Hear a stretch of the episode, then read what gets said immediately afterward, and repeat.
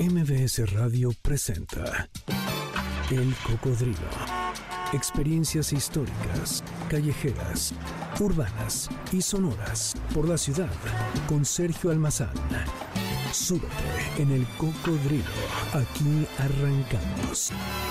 Hoy tengo el gusto y seguramente ustedes también durante este espacio que vamos a conversar van a disfrutar porque sí, aunque ustedes no lo crean, porque esa es la maravilla cuando uno viene aquí a la feria del libro en Guadalajara y algunos decían, eh, es la segunda feria más importante, no, es la feria más importante del mundo porque la de Frankfurt es aburridísima y aquí uno se encuentra a los autores ¿eh? y entonces yo iba pasando y como son los buenos chismes, que me encuentro a Magali Ortega. Sí, la que ustedes siguen ahí en la cuenta, la que nos ha abierto los ojos sobre un mundo literario que está detrás de las, de las palabras y de las historias. Y esos, esos huecos que dejan las historias que conocemos y que leemos, eh, Magali nos ha ayudado a encontrarle a sus personajes. Y pues hoy la tengo aquí. Te agradezco, Magali, bienvenida. No, hombre, gracias a ustedes. Yo feliz de que estén aquí. Y bueno, a ver, vamos a comenzar porque yo te decía antes de empezar esta grabación, te decía Magali, oye, ah, este, tu cuenta me la recomendó mi productor. Janine me dijo, tienes que seguirla, Sergio, te va a gustar. Gracias, Janine. y, eh, y no solamente me gustó, me sedujo algo que me resulta para mí muy importante, que es hablar sobre, no, no es suficiente visibilizar a las mujeres, nombrarlas, ponerlas eh, en el espacio justo y además conocer eh, quiénes son las que motivaron que hoy podamos leer, por ejemplo, a Cruz o a Borges, ¿no? Gracias a esa presencia de estas mujeres eh, tenaces y bueno, iremos platicando de otras que no están aquí, pero que te lo voy a dejar de tarea. Por ejemplo, Mimi Derba, la primera productora del cine mexicano, la que hizo los estudios Tepeyac. Imagínate. ¿Y quién es Mimi Derba? La abuela mala de nosotros los pobres, de Chachita. Ah, sí, Ella es claro. Derba. Y es también la que regenteaba a Santa en la película de Santa.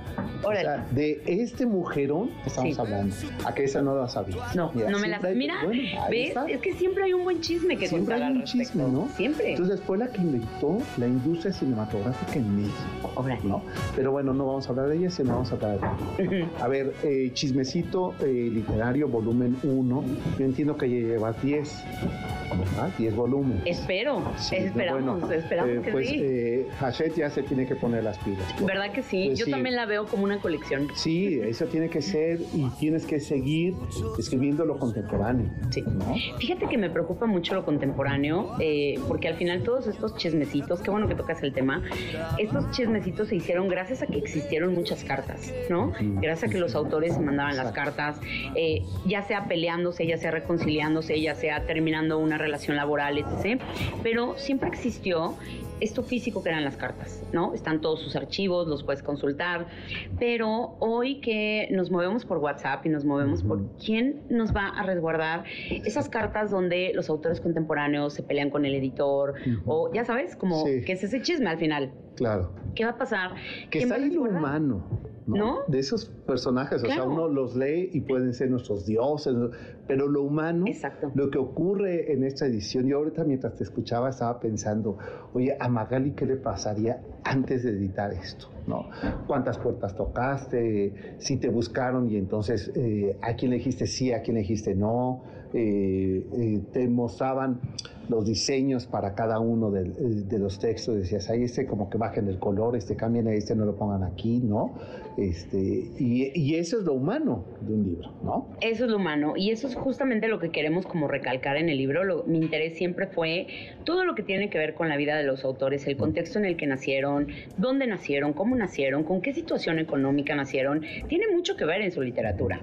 Tiene mucho que ver eh, cómo evolucionaron o cómo involucionaron. Todo tiene que ver. Por ejemplo, de Profundis Oscar Wilde, nunca lo podríamos entender si no sabes por qué llegó a la cárcel, ¿no? ¿Cuál fue el motivo por el cual llegó a la cárcel? Y todo lo que pasó, qué pasó en el juicio, cómo se burló de los jueces, cómo él era tan arrogante, tan preciosamente arrogante, que él decía, eh, a mí no me van a hacer nada, ¿no? Y resulta que sí lo meten a la cárcel, ¿no? y saber que Oscar estaba casado y que tenía dos hijos. Entonces, eh, el saber por qué él llega a la cárcel, si solamente llega tu maestro de literatura y te dice, vamos a leer de Profundis Oscar Wilde, pero no te cuenta por qué. El contexto que... Difícilmente puedes, uno, enganchar con el libro, dos, enganchar con el autor, tres, interesarte. ¿no? Que a mí lo que me interesa con la cuenta de TikTok que abrí, porque ahí empieza todo en internet, pues justamente era, oigan, vamos a investigar, les voy a contar justamente el chismecito literario de cuando Vera Nabokov hizo esto con Vladimir Nabokov, porque al final todo tiene que ver que está situado alrededor de la literatura, ¿no? Eh, Vera, por ejemplo, fue una gran auxiliar en todo, porque Nabokov no sabía ni abrir un paraguas, o sea, imagínate eso, ¿no? Y no lo digo yo, o sea, están los documentos y están las cartas y están, ¿no? Los, perdón, los testigos. Entonces imagínate cómo esta mujer fue de importante en la vida de Nabokov, que ella le reescribe en algún momento Lolita porque él ya la había quemado. Entonces ella le dijo, no, estás loco, espérate, yo te, yo te ayudo, yo te le edito, no sé qué. Y a Vera nunca se le ha dado el título de editora, ¿no? Nunca, ni siquiera de lectora B, ni siquiera de nada. Sí. Y a ver, eh, te escucho Magali y estoy pensando justamente cómo es una deuda milenaria, histórica, sobre eh, la presencia de esos que después llamaron ¿no? las sombras de los escritores, ¿no? El negro editorial, este, eh, que no tenía nombre, que era un genérico. así se llamaban, sí, claro y que muchas veces, como eh, vemos en el caso de, Lolita, pero podemos pensar eh, en Alejandro pintores, eh, en, escultores, o sea, pienso con Camille Claudel, ¿no? Sí. lo importante que es, no se puede entender, pero todavía hasta lo más cercano, Elena Garro y Octavio Paz. Sí. No podemos entender o mm, hubo un enorme hueco donde el poder patriarcal de la literatura nos borró la posibilidad, Magali, de poder conocer la enorme pluma de Elena Garro. Y que recordarás aquí mismo en la feria, aquel año en que se lanzaban sus obras, con ese cintillo espantoso, violentador. Que decía la esposa, ¿no? La esposa de, Octavio, Paz. Imagínate nada más. Y no estamos hablando de hace 100 años, estamos hablando de hace como 30, yo creo 40, ¿no? Y bueno, y lo que ocurrió fue hace 5 años, 4 años, con ese cintillo. Y dices, y a mí eso me gusta mucho de tu rescate.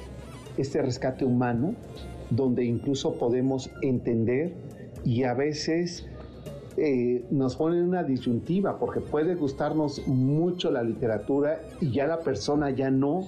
Sí, Dices, es políticamente incorrecto ahora su proceder, ¿no? Eh, pienso en Woody Allen, este, pienso en, Charles Chaplin, ¿no?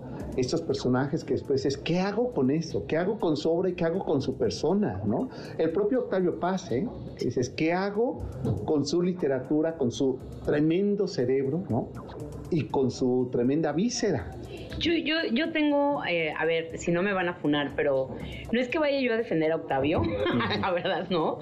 Eh, no, no necesita defensa, pero eh, justamente en el libro quiero, quise explorar como la parte de Elena, que Elena era una mujer de un carácter. Es que fácil tampoco es. Exactamente, y, y no lo pongamos como no, bueno, pues se lo merecía. Más bien, creo que ahorita la leyenda viene como es que nunca la dejó publicar. ¿Cómo no la va a dejar publicar? ¿Cómo no la dejaba publicar si él le pide el Villaurrutia para que se lo gane y se lo gana? ¿Cómo no la va a dejar publicar si él presenta con los amigos del teatro, le presenta todas las obras de Elena? Y Elena fue una gran, gran dramaturga, mucho más, dramaturga que, mm, escritora, eh, vaya, novelista. que novelista. O cuentista, ¿no? Sí. ¿Y quién la introduce? Octavio. Octavio. Y de hecho Elena gana un montón de premios de teatro y este, o sea, a ver, ya sabes, es también equilibrar. Equilibrar. Vamos a equilibrar. Hay que ver eh, a Elena con su presencia en España. ¿eh? Exacto. No, y te voy a decir. Ya también cavaba su tumba. Claro. O sea, su carácter difícil. Muy difícil. muy difícil. Pero creo que también tiene que ver con. No, no pensemos que todas las mujeres, ay, pobrecitas, eran bien víctimas. exacto, no revictimicemos. Porque está bien fácil decir, ay, pobre Elena, nunca la quisieron publicar. Octavio le quemaba. No es cierto. O sea, ahí están las pruebas de que Elena era una dramaturga este, magnífica, de que sus obras ganaban premios, de que Octavio le dijo, ponte a escribir y ella se pone a escribir los recuerdos del porvenir. Vaya, hay que contar la historia. Nos gustaría decir, ay, pobrecita Elena va, porque la queremos como una santa devota, cuando ella también era una canija. Sí, e, e, insisto, ella misma se caía de sus zapatos. Sí, era una canija. Y yo lo único que siempre digo cuando alguien defiende, cuando alguien piensa que pobrecita Elena agarró, digo, no la no, pobretes. Exacto, de no, no. De, pobre no tenía nada. O sea, tenía unos pantalones y tenía unas agallas, Elena, que no cualquiera, en la época en la que ella vivía. Entonces, vaya, que no estuvo en las mejores condiciones, sí, de acuerdo, ¿no? Que hubo muchas cosas que le jugaron en contra, sí, de acuerdo. Eh, como a cualquiera, es eso, ¿no? Como a ti en algún momento te hacen creer que puedes y tú dices, bueno, pero era un 4, eh, y pues ya te metieron el pie, lo que pasó en el 68 con ella, ¿no? Que tuvo que salir huyendo, todo el mundo le dio la espalda, y es para mí fue como un chivo expiatorio, ¿no? Ella en realidad no sabía lo que estaba pasando, no tanto, pero fue un chivo expiatorio, y pues al final es eso, ¿no? Es como, a ver, Elena no era pobrecita. Elena también tenía sus cosas, ¿no? Y no por eso era una mujer mala, ojo, ¿no? Creo que justo el contraste de todos estos autores que mencionamos en el chismecito son todos, ¿eh? Tú, yo, todos tenemos la mejor parte y también tenemos una parte que no está tan padre. Claro, oye, dice Álvaro Carrillo, quien muere limpio no ha sido humano. Exactamente. Y, eso es lo que nos hace humano. Y a mí, eh, Magali, por eso después de esa primera recomendación, dije, mira, aquí están las personas. Sí. Y uno es el trabajo literario y otro son las personas. Y uno y otro son espejos, sí. ¿no? Y, me gusta mucho que eso, que al humanizar no, no nos corresponde eh, tomar partido en el juicio, sino nos corresponde solamente comprender los contextos en, los que surge su obra, en los que los personajes están actuando. O sea, eh, para cerrar la idea de, Elena, es que son las condiciones también culturales, sociales, eh, literarias, políticas, políticas, económicas, ideológicas que está viviendo este país y que está viviendo Hispanoamérica porque su presencia, insisto, en, España también le juega un traspié, porque son las condiciones también de esa, de esa Europa franquista, de esa España franquista que le toca ya vivir, ¿no? Y en las cuales también una mujer que va a contracorriente o disruptiva y que a veces también esos codazos terminan pegándole a ella. Y, yo creo también, aquí voy a hacer una licencia únicamente mía personal, que Elena si hubiera tenido un buen diagnóstico de salud mental, hubiera sucedido otra cosa, ¿sabes? O sea, Elena creo que vivía muy presionada, sí. De, ahora, ojo, de que Octavio la presionaba, eh, sí, por supuesto, la vida que ellos llevaban, ¿no? Cuando Octavio era embajador, que tenía que estar viajando, ella mamá, una niña chiquita viajando por todo el mundo, ¿no? Ella sin poder como realmente hacer lo que le encantaba a diario, que a lo mejor era escribir. Eh, hay un momento donde eh, la historia se cuenta, ay, es que Octavio dejaba los papeles, ¿no? De Elena. No, es que al momento de moverse en barco, por supuesto que tenían cierto cierto número de baúles para llevar. Ella dejaba los baúles para llevárselos de Octavio, ¿no? Ella, de alguna manera, no sacrificaba, porque me choca esa palabra, pero sí decía, bueno, o sea... Elegía. Eh, mi marido es el que tiene que llevarse todo lo que está aquí, llevemos eso y dejamos el mío, ¿no? Porque, insisto, además también era un tema cultural, histórico de ese aprendizaje. Eh, el personaje... Total. Eh, ella va acompañando al marido. El marido es el que es el diplomático. ¿no? Entonces son las cosas diplomáticas que, eh, con, que se tiene que caminar, porque era lo que además también justificaba la presencia de Octavio en este trabajo diplomático, ¿no? incluso esta resistencia de ella hacia la decisión de Octavio de su renuncia en el 68, ¿no? Y donde ella cándidamente confía en los otros y terminan traicionándola. Eso. Eh, nos retrata esas dos visiones. Claro. ¿no? Y eso a mí me gusta mucho, cómo ha sido tejiendo y recuperándonos a distancia antes del prejuicio. Claro. no, y así como ella, hay, muchas mujeres adentro del libro. Está, por ejemplo, la famosísima historia de la maga de Cortázar, ¿no? Eh, que todo el mundo estamos pensando que la maga de Cortázar pues era Pizarnik, que en algún momento dijo yo soy la maga de Cortázar. Pero no, ya se habían conocido después. Eh, y que todo el mundo decía, bueno, ¿quién? ¿Carol Dunlop? No, no es Carol Dunlop, ¿no? O sea, como Aurora Bernadette, no, no era Aurora Bernadette. Entonces ahí está la historia de esta mujer que al final pues fue la inspiración para Julio Cortázar cuando estuvieron viviendo en París, que se conocieron, y pues Julio ni las gracias le dio, ¿no? Ahí es donde dices, ¡ay! Este, pues qué onda, ¿no? Y, ella lo cuenta en alguna entrevista y dice, bueno, pues es que a mí Julio me pintó como si fuera un fantasma. Y ella en realidad dice, muchas cosas de las que pasaron son inventos de Julio, eso no es cierto, ¿no? Hubo algunas situaciones que sí que están en el libro retratadas, pero em, ella se quedó muy dolida, o sea, después de que de que Julio la retrata de esa manera, después de que, vaya, no la retrató mal, pero ella dice, bueno, la maga es una persona que no existe, ¿no? Pero sabemos que todo está basado en Edidarón, que era la verdadera maga, ¿no? Entonces está la historia de ellos, están las mujeres de los Grimm, ¿no? Que a mí esa historia me fascinó. Nosotros crecemos desde niños con la caperucita roja, con este Hansel y Gretel, con, ¿no? El que quieras y pensamos que eran los hermanos Grimm, que, dije, que decíamos, ¡ay, estos dos cerebrazos van a poner aquí! No, es que la historia viene de mucho tiempo atrás. Por supuesto, estaba Napoleón cuando quería conquistar y entonces ellos decían, no, es que hay que recuperar, vamos a dejar indicios de nuestra lengua por si llega a pasar algo, ¿no? Entonces ellos empiezan a recopilar todas las historias que en realidad eran de pronto leyendas urbanas o eran cuentos que se cuentan, ya sabes, así en, que vienen de generaciones como nosotros tenemos la llorona de cuenta, ¿no? Claro. Entonces ellos con estos cuentos escandinavos, con estos cuentos alemanes, empiezan a recopilarlos. ¿Y sabes quién se los cuentan? Las mujeres. Las mujeres. Las mujeres de Grimm. Claro, ellos en qué momento iban a estar lavando en el río. ¿Quiénes son las que se cuentan las historias? Ellas. Ellas. Ellas estaban lavando el calzón en el río y de repente le decía, oye, te voy a contar la historia de, no sé, Hansel y Gretel, ¿no? Bueno, no se llamaban así, pero ellas empiezan a contar esa historia. Y de repente, pues, los Grimm eh, le empiezan a decir, oye, pues, había salones literarios, donde había dos mujeres que eran muy importantes que mencionan en el libro, que eran hermanas, muy acaudaladas, que ellas eran las que llevaban eh, ese salón literario y ellas eran las que contaban esas historias. Las tradiciones de los niños, eh, las tradiciones de los cuentos infantiles son tradiciones orales. Orales y femeninas. Y femeninas. Venían todo de las mujeres. Las mujeres eran las que llevaban. Educadoras orales. Exactamente. las que, están cuidando los niños y les están contando un cuento, las que en lo que los hombres se iban a trabajar o se iban a la guerra o qué sé yo, ¿qué hacían ellas? Pues tejer y entretenerse, contando historias, eh, acompañarse al río contándose historias.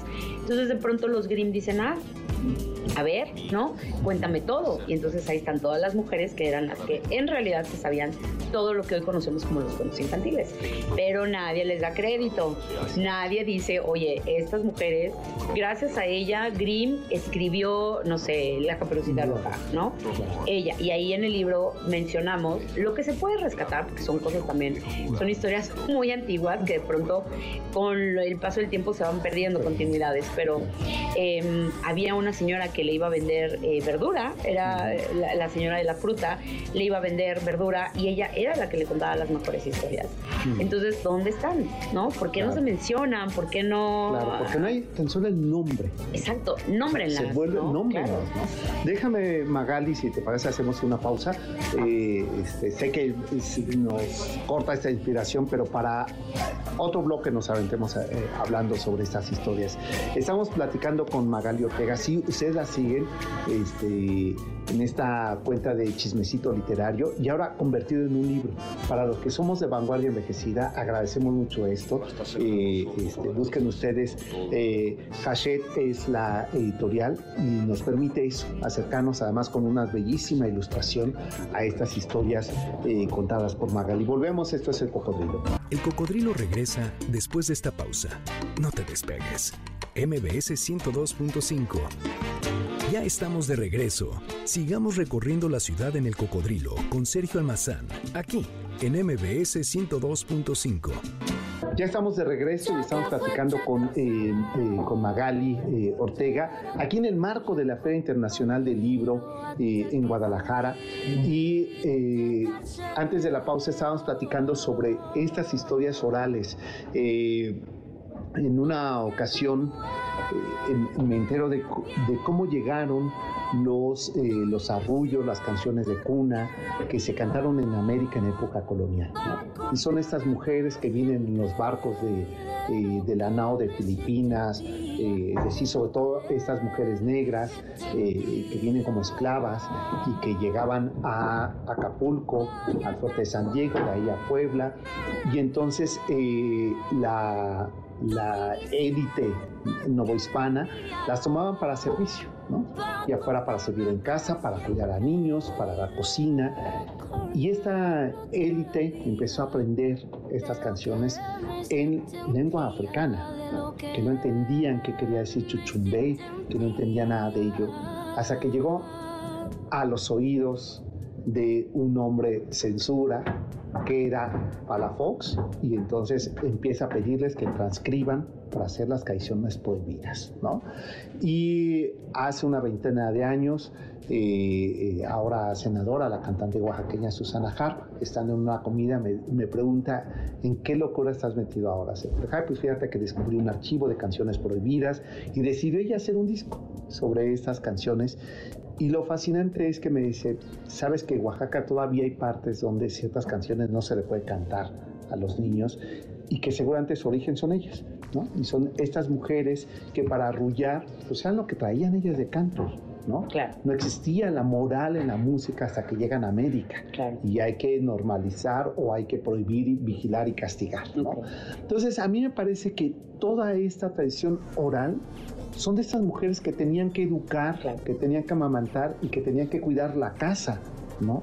Y que ahí se construye un universo de la palabra, ¿no?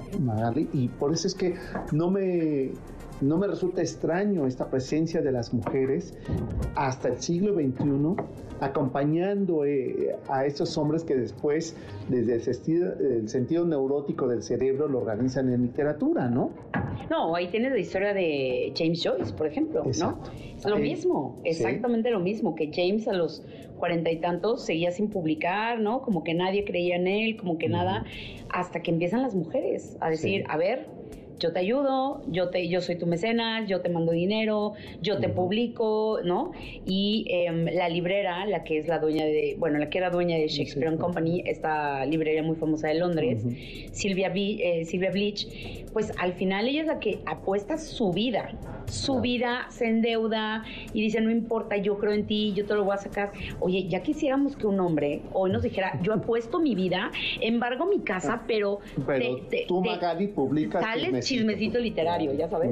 Creo que al final todas las mujeres que han, em, han estado atrás de la literatura, que son muchísimas, han contado con el respaldo económico de ellas, eh, han sido mecenas, han sido, eh, pues sí, estas mujeres que le dicen, yo me juego la vida y te voy a publicar, ¿no?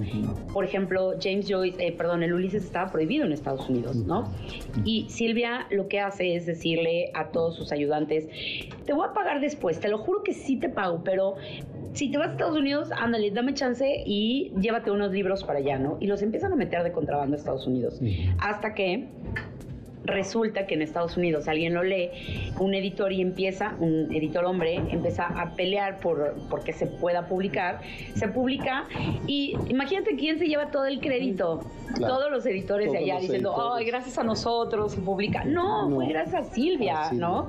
Y Silvia queda invisibilizada en el proceso de, de creación de pros, porque también ella le daba muchos consejos, ella también le decía cómo, por dónde y sobre todo la lana. Ella le decía, tú no te preocupes, yo ahorita a ver qué vendo, yo sigo mandando dinero porque confío ciegamente en ti.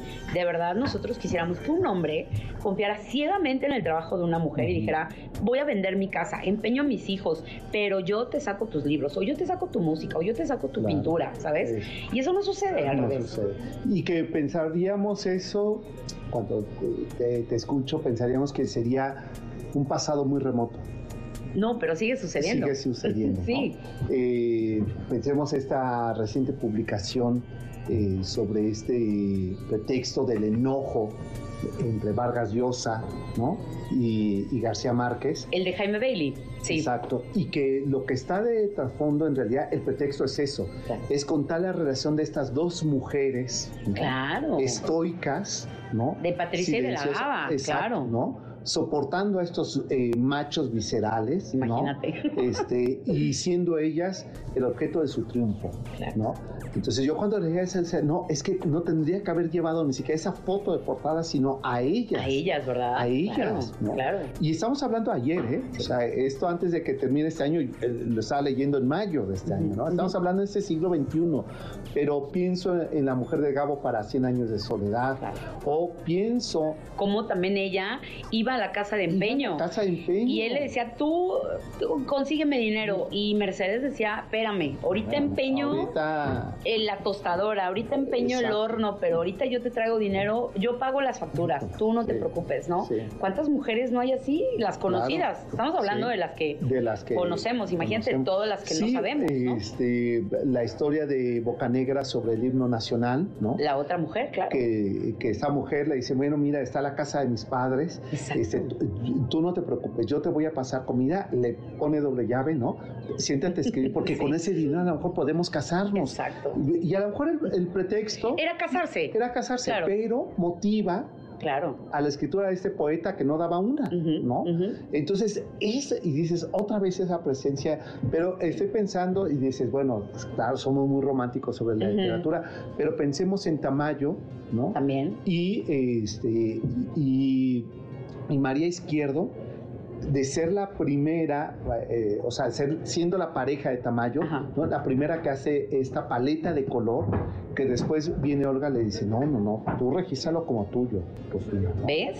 Entonces dices, oye, era tuyo. Era, era tuyo. Claro, y se lo, se lo regalaste. Se lo regalaste. Y entonces, ¿qué ocurre? Que decimos, ay, ¿cómo se notaba? Que le copiaba a Rufino. Y dices, no, espérate, ¿quién hizo? es al revés, ¿no? Entonces, todo ese eh, periplo para la presencia de, las mujeres en todas las disciplinas, ¿eh? en el cine, en la literatura, en la música, en el arte, eh, es a contracorriente. Y hasta empresarios, ¿no crees? Bueno, esas son cosas que ya no sabemos, no podríamos investigar, pero pues cuántas mujeres no hay atrás de estos grandes empresarios que también les pusieron su dinero, les dieron su herencia, les dijeron, órale, yo te pongo eh, changarro que necesites y pues ahí están ellos dando la cara, mientras ellas fueron las, las fuertes, las que eran las de la, claro, Que, eran, porque todavía eh, yo no, no lo sé con precisión, no sé si todavía hay, hay dote. Este, no sé. No sé. Es que te iba a decir, no, ya no hay. Pero, quién sabe, en familias muy millonarias, a lo mejor sí. A lo mejor sí. Es que lo estoy pensando tan solo en que hace poco una amiga me decía, eh, el novio le dio el anillo y me dijo, no, mi papá dijo, quiero una fiesta de 500, que yo la voy a pagar. Ok. Y, y en ese momento dije, claro, sigue la tradición de la dote. Bueno. A lo mejor él va a pagar la fiesta, claro. pero es eh, ya reducido la dote. Claro, ¿no? Entonces, ¿cuántas fortunas de estas eh, grandes empresas están hechas con el dinero que llegó de las mujeres en el momento del matrimonio? Y que quedan ellas porque además en este eh, mundo empresarial capitalista pues eran los hombres eh, este, todavía hasta la invención de los bancos para mujeres. Claro. Tú no podías ir a pedir un crédito no, si no, ibas acompañada. ni claro. y por eso hubo tantas mujeres que perdieron sus herencias porque al final se tenía que quedar el primo del amigo del hermano como tu heredero y era el, terrateniente porque tú como mujer aunque fueras línea directa de tu padre, pues no, no, podías, no podías. Bueno, a ver, le pasa a, Leona Vicario. Claro. Que queda huérfana, el tío abogado es el que se encarga, este, don Poposo Fernández, de cuidarle la herencia, y ella tiene que robarle al tío sus propias joyas, que eran la herencia que él le habían dejado, para patrocinar con Andrés Quintana Roo el movimiento de independencia. Y recordamos a Andrés y se nos olvida a Leona Vicario. Claro. Este, Mira, tú también te sabes un montón de chismecitos históricos, ¿eh? Yo digo que ya hagamos una colaboración, chismecito literario, perdón, chismecito histórico, porque está bueno. ¿A poco no te interesas un montón cuando estamos hablando así? te interesa mucho el que, oye, ¿qué crees? Y entonces hizo y le dio el dinero y ella se fue y lo metió de contrabando. Exacto. oye, piensa en Carmen Cerdán. Claro, claro. Este, que como Marco Cerrato. Imagínate. Como hombre. Bronte, Exacto. Que no podían publicar que no podían publicar, ¿no? Este, y que escondía en las enaguas este, las balas y las armas, ¿no? Y como era mujer, se podía pasar por los conventos y nadie le, decía, nada, Jugándose la vida. Claro. ¿no? Sí, sí. Porque ella fue testigo, eh, Carmen Serán, de la muerte de sus hermanos. Claro. Entonces eso la, la empodera más, pues, ¿no? Entonces, a mí me parecen esas cosas, eh, Magali, estarás, eh, coincidirás o no conmigo de acuerdo, en que es lo que nos humaniza una historia donde no es solamente de fechas, donde no solamente... O donde no solamente cuentas cosas como, ay, este, era un mujeriego, no, eso no tiene nada que ver, ¿no? O sea, es como, se obvia, sino todo lo que hay detrás, el contexto, como bien decíamos al principio, el contexto histórico, el contexto social, político, económico, que todo tiene que ver al final con su literatura, ¿no? O sea, está, por ejemplo, la historia de Madame de Aulnoy, que ella fue primerito, antes de que Charles Perrault, antes, ella fue la primera en escribir y en, em, digamos, darle nombre a lo que hoy se conoce como los cuentos de hadas. Ella fue la primerita que puso eh, el nombre cuentos de hadas. Entonces, todo el mundo dice cuentos de hadas y todo el mundo se va por otro lado. Nadie conoce a Madame de Aulnoy. Ahora, ojo, esto también no es culpa como de nosotros, te voy a decir por qué, porque Madame de Aulnoy no es traducida. No, viene a México, no la ves en todos los estantes, como ves la caperucita roja, como ves, ya sabes. Y también ahí tenemos un problema con las editoriales, como también eh, no han podido rescatar a todas estas mujeres que escribieron en algún momento, que sus obras son muy importantes. Elena Garro, simplemente, apenas, apenas están rescatando sus Castellano. obras. Rosa, apenas, las están, ¿no? Las cartas de Rosario a Ricardo. ¿Dónde están? ¿Dónde están? Que en un momento con Aculta en los 90 publicó, ya no, eh, ¿Ya, no están? Tú vas y están reeditadas la de todos los hombres, no la. Y esa carta donde dice, seguiré eh, esperando mientras veo la, la, fiesta de San Caralampio aquí en San Cristóbal de las Casas, ¿no? En que, pero no te preocupes que tu hijo está bien cuidado, ¿no? Y que no, y, que no es el hijo de ella. Claro. Él le deja encargarlo hijo para hacer su vida eh, política. Claro. Entonces, esas cosas. ¿Dónde están? ¿Dónde están? no están publicadas? Y que mientras ella le está escribiendo esas cartas, ¿no? Le dice, y por la tarde, pues estoy escribiendo una novela que ojalá que te guste. Ay, no, ay, Rosario, te dan ganas, ¿no? ay, Rosario. Rosario, a ver, a ver, Rosario, ¿no? No le digas que ojalá te guste. Que ojalá te guste, o sea, porque tienes la aprobación de él. Claro, claro. Pero es el mundo que les Pero toca así vivir. era, sí. Es el mundo que les toca vivir, ¿no? Así Déjame, Margarita, ¿tienes tiempo? Ay, yo feliz, ¿Sí? encantada. Sí, seguimos chismeando. Seguimos, por favor. Déjame hacer una pausa y volvemos. Estamos platicando, ustedes ya eh, saben con quién, con Magali Ortega, hablando de estos chismecitos literarios y regresando. Eh, quiero, eh, te voy a dar estos dos minutos de pausa, que me digas qué es esa historia, ese chismecito que te haya provocado abrir TikTok y hoy hablar de este, de este libro. Estamos eh, platicando con Magali Ortega, volvemos. El cocodrilo regresa después de esta pausa. No te despegues. MBS 102.5. Ya estamos de regreso. Sigamos recorriendo la ciudad en el cocodrilo con Sergio Almazán, aquí en MBS 102.5. Ya estamos de regreso. Eh, Magali, ¿cuántas ¿Cuántas eh, plan B hay en las historias que conocemos? Eh, en, la vuelta de la página, Este, ¿Cuánto más se puede decir de esa, de esa piel eh, que se habita? esa otra piel que le acompaña. Y te hacía yo una pregunta antes de irnos a la pausa sobre qué fue lo que te llevó a decir, eh, abro esta cuenta de TikTok y, eh, hoy día, ¿no? Eh, este, compilado apenas un, un, puñado de historias en este libro que Hachette eh, ha, ha, editado sobre chismecito literario, volumen Fue, si te digo la verdad, nadie me lo cree, pero fue puro churro. O sea, fue pura casualidad. Eh, yo desde que leo, desde que tengo uso de razón que leo, siempre me ha gustado investigar justamente de estas cosas. Ay, que si está comiendo tal, voy, investigo en Google cómo es la comida, ¿no? Y dices, ah, mira, ¿no? Si estás leyendo un libro de Estonia, un libro de Rusia, que difícilmente tienes la oportunidad de estar allá, conocerlo. Y aunque vayas, muchas veces están hablando los autores de Em, historias muy particulares de ciudades muy particulares. A una época determinante que ya... Que ya no vas a ir, no. Entonces a mí siempre me gustó como investigar el lugar, busco las fotos, si existe el lugar, busco las fotos en Google y digo, ah, mira, qué bonito está este lugar, lo que comen porque el autor te lo menciona, ¿no? Te dice, ay, tal cosa. Entonces, em, como siempre me ha gustado investigar, de repente un día me encontré de casualidad con una historia de Meiko Kawakami, que es esta autora contemporánea japonesa que tiene un libro buenísimo que se llama Pechos y Huevos, que estaba entrevistando a Haruki Murakami. Yo estaba leyendo Pechos y Huevos con ella. Y de repente me puse a investigar y dije, ¿quién es esta chava?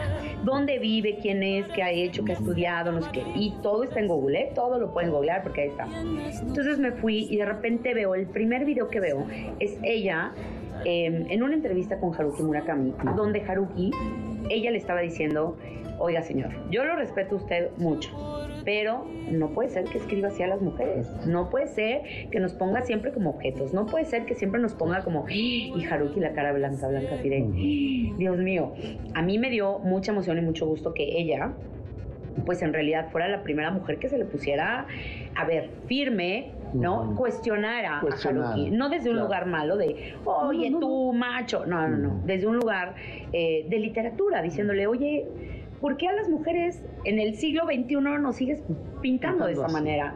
Entonces tienen una conversación muy interesante. Haruki le contesta de muy buena manera, nunca se enojó ni nada.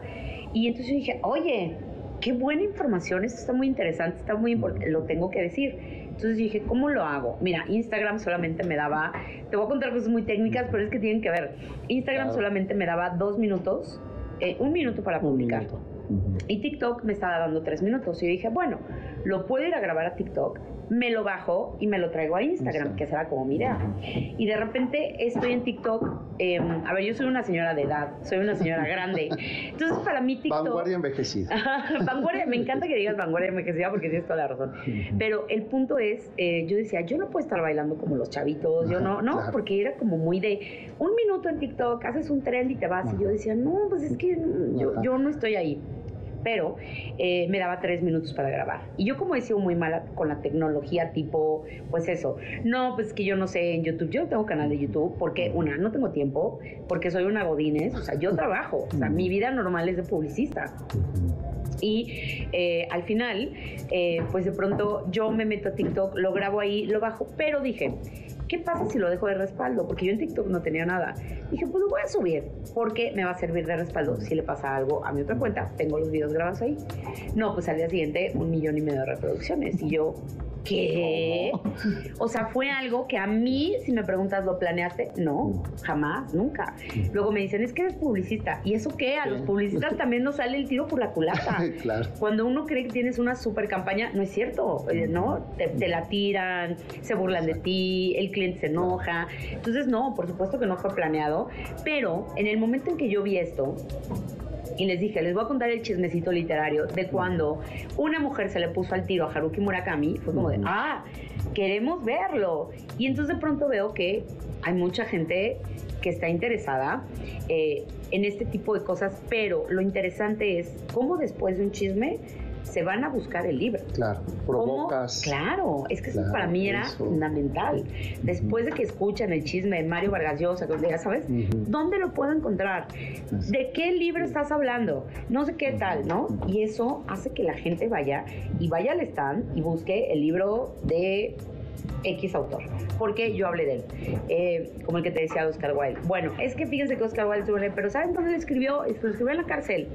¿Cómo que lo escribió en la cárcel? A ver, voy para allá y van y compran el libro y se ponen a leerlo. Entonces, lo que ha provocado el chismecito es una avalancha de lectores que no sabían que había pasado eso en este libro, por ejemplo, la tía Julia, el escribidor de Mario, que yo les digo, oigan, esta historia fue real, o sea, la tía Julia existió, era su tía política, se casó con él y todos, ¿qué? Pues ahí está el libro. ¿Cómo? Entonces van y compran el libro y lo leen, ¿no? Entonces lo que ha provocado el chismecito es eso. O sea, es que maestros me escriban y me digan, oye, gracias porque de aquí puedo partir para dar una clase de literatura. Y yo, perfecto, para eso es. O los alumnos, oye, te mando arroba del pizarrón donde está, te mando foto del pizarrón donde está tu arroba, porque mi maestra me pidió seguirte, ¿no? Entonces creo que ha provocado la curiosidad el saber de los autores, cómo llegaron, dónde llegaron, a qué hora llegaron eh, y cómo escriben sus obras, creo que al final te da toda la sustancia para que te pongas a leer un libro y que entiendas, por ejemplo, Lolita. Claro, Y que digas, wow, ya sabiendo toda la historia de Lolita, no puedo decir que Nabokov era un viejo cochino, ¿sabes? Porque no es cierto. Ahí está la historia real y lo que pasó con ellos y qué pasó con Vera Nabokov, que es una super historia. Es de mis antiheroínas favoritas, Vera. Y sabes que Vera estaba ahí todo el tiempo, sabes que Nabokov, cuando te enteras de esto, no es cierto, no era ningún viejo cochinón, ¿no? Era un, tipo que se inspiró en una nota y que todo salió de su imaginación, y Vera era su mejor coartada, ¿no? Vera una cincuentona que junto con él, preciosa, llegaba una señora platinada, que llegaban a verla cuando tuvo tanto éxito Lolita, em, todo el mundo esperaba ver llegar a, Nabokov con una chavita de 14 ¿no? Y decían, oye, ¿y, la novia y, Lolita? Y decía, pues Lolita nunca existió, mijos. Ella es mi esposa y Vera siempre fue su contraparte, fue la que llegaba y decía, yo me voy a poner junto a ti porque esto te va a dar a ti validez, de que no te tachen como un señor pervertido, como un señor cochino, porque aquí está tu mujer que tiene la misma edad que tú. imagínate la importancia que Vera, la validación que Vera le dio a Lolita pero nos quedamos con la idea de que, ay, ese viejo cochino, vamos a cancelarlo. No tiene nada que ver. nada, que ver. Entonces, ya que te cuento la historia, que te cuento el chisme, quién era Vera y cómo Vera apoyó Lolita, cómo Vera. Sí, a ver, revaloras. Eh, la ves con otros ojos. La ves con otros ojos, exacto. Y ya te puedes poner a leer una gran literatura, una alta literatura de Nabokov, como lo fue Lolita. Porque nos gusta o no, es alta literatura. Es un librazo que, si lo leemos de la manera correcta, como él quería, que era con el narrador no confiable, porque no puedes confiar en un abusador. Y él es la primera persona. Desde ahí te está dando la clave para decir, no creas nada de lo que te estoy diciendo. La primera persona nunca la crees, ¿no? Porque te estoy contando solamente mi visión. Entonces, desde ahí, Nabokov dice, no me creas. No me creas. ¿No? Yo te lo voy a contar con los ojos de Humbert Humbert, pero no me creas porque soy un narrador no confiable. Entonces, al final, creo que libros como Lolita explotan. Y dices, ¿cómo? Entonces te hacen tomar tu propio juicio también, ¿no? Como, como persona, te dicen, bueno, si estuvo bien, pero creo que, ah, bueno, ok, ya eso es una opinión, digamos, ¿no? Exacto. Y así puede pasar con muchos libros de los que están aquí mencionados. En la parte de atrás trae una guía de lectura de todos los libros que yo menciono. Eh, ahí viene cómo los pueden encontrar, pero también trae la bibliografía, porque para mí era muy importante que supieran ustedes que toda la información la pueden encontrar si quieren. O sea, todo está disponible para todos. Eh, yo lo único que hice fue pasarme horas, ¿no? Buscando. Claro, haciendo esa exploración. Y nada más. Pero todo existe, ¿no? Y me interesaba mucho eh, la página de web es chismecitoliterario.com, donde ustedes pueden encontrar la referencia de donde yo tomé esa información para, no sé, hablar de Nabokov para hablar de Mario Vargas Llosa o para hablar de, ¿no? Ahí está porque salió en National Geographic o ahí está porque salió en, en, el Times o cualquier cosa. Entonces ahí vienen todas las referencias y lo único que hice fue la chamba, ¿no? De, bueno, tengo 50 versiones, ¿no? Porque luego también te encontrabas con esas dificultades. Eso, sí, sí, sí. Y eran a veces dificultades mínimas, ¿eh? Tipo, no es que no vivió en Austria, no, sí vivió, pero nada más vivió tres meses. Ah, bueno, entonces no vivió. Pero otras no te decían, sí, sí vivió. Entonces ahí era nada más como, bueno, omitimos esa parte. Ya sabes cómo sí, vivió, de, no un tiempo en Austria. Exacto, no afecta, la historia. La historia ni al personaje. Y tampoco, tampoco quiero decir que no tengo ninguna exclusividad, ¿eh? O sea, yo no, no soy, no soy la señora que le vienen a contar ni le graban videos, nada, nada. Cuando ahorita tú hablas de lo contemporáneo, justamente no puedo hablar de ningún contemporáneo y no es porque yo diga, ay, no, es que qué va a decir, es que no hay, no, hay información. No hay información. Entonces, ¿de dónde saco cómo, no sé, por ponerte un ejemplo, Mariana Enríquez y Agustina Basterrica son amigas? ¿Cómo? Exacto. ¿Cómo lo sé? Porque no hay cartas, no hay indicios de que sean amigas, no hay... Entonces no puedo hablar de las contemporáneas porque no lo sé, porque no, ellas ya están, no hay registro. Y el día de mañana piénsalo, ¿quién se va a quedar con sus WhatsApps de que se peleó con el editor, con el novio, que se fue, que chocó el coche porque entonces está escribiendo la novela, ¿no? ¿Cómo vamos a hacerlo? Quién va a quedarse con esos correos electrónicos, quién va a quedarse con esa cuenta. Y yo lo pienso mañana y digo, pues aprovechemos ahorita porque, porque no ya, va a haber ya no hay cartas claro. físicas, ya no hay. A ver, y, qué bueno, y eso, eh, con esto me gustaría ir cerrando, eh, Magali, esta conversación, porque estamos en el imperio del efímero, ¿no? Estamos viviendo uno de los eh, tiempos eh, voraces donde además como nos da mucho miedo el pasado, ¿no? renunciamos a él y, todo es lo, que es el Instagram, lo que es lo inmediato, ¿no? Y eso eh, te escuchaba y pensaba, ¿cómo registras este, eh, este tiempo si en 10 años quisiera escribir sobre estos contemporáneos, ¿no? Eh, este, hubo como un corte de caja iniciado el siglo XXI. Tal cual. desde que llegaron las redes sociales, desde que llegó Internet. Adiós. Adiós, ¿no? Eh, y, ahí es el enorme reto y probablemente un poco para explicarnos nuestro yo, eh, se explica el éxito de tu cuenta. Regresamos a este pasado para decir, ah, bueno, mira, no, no estoy loco, no es único, no soy exclusivo. También ya, ya lo traemos de siglos atrás arrastrando. Exacto, eh, yo ahora hay una preocupación, ¿cómo registramos nuestra emoción post-pandemia? Sí, también, ¿no? Porque te voy a decir, entendíamos las pandemias como algo tan lejos que ya no nos pasaba, que ahora que nos pasó es, a ver, ¿qué haces? ¿Cómo te cuentas tú tu historia ahora en ese presente? Ya sé. Fíjate que a raíz de la pandemia la gente empezó a leer un montón. Un, montón, sí. Que es algo que hoy se agradece mucho, pero la gente empezó porque pues no teníamos nada que hacer, ¿verdad? Y teníamos que, eh, la mente se tenía que ir a otro lugar, eh, y no estar pensando todo el tiempo en si nos vamos a morir, nos vamos a morir, eh, si me voy a quedar sin trabajo, si me voy a quedar con trabajo, y era eso, ¿no? Entonces, pues nada, te agradezco muchísimo. Me encanta que te haya gustado. Besos a tu productora, besos a todo tu equipo, porque ya me contaron que todos estaban diciendo que querían platicar conmigo. Vamos a México, cuando quieran, lo hacemos más extenso, uno por uno. Uno por uno. Y nos echamos un chismazo a cada uno, porque claro, hubo muchas cosas que se quedaron afuera. Que se quedaron afuera. Claro, ya no me cupieron. Ya Exacto. No me eh, contemos ahora tu chismecito literario. Luego yo les cuento de mi proceso. Cómo Exacto, fue. cómo fue. Como eh, para editar esta, esta novela. Me encanta la idea. Eh, por lo pronto, entonces ese es un buen pretexto, ¿eh? Ya estoy. Cuando ustedes me digan, nos vemos allá en México. Órale, pues te agradezco mucho. Gracias. Gracias. MBS Radio presentó El Cocodrilo. Experiencias históricas, callejeras, urbanas y sonoras por la ciudad. Súbete en el cocodrilo. Nos escuchamos el próximo sábado aquí en MBS 102.5.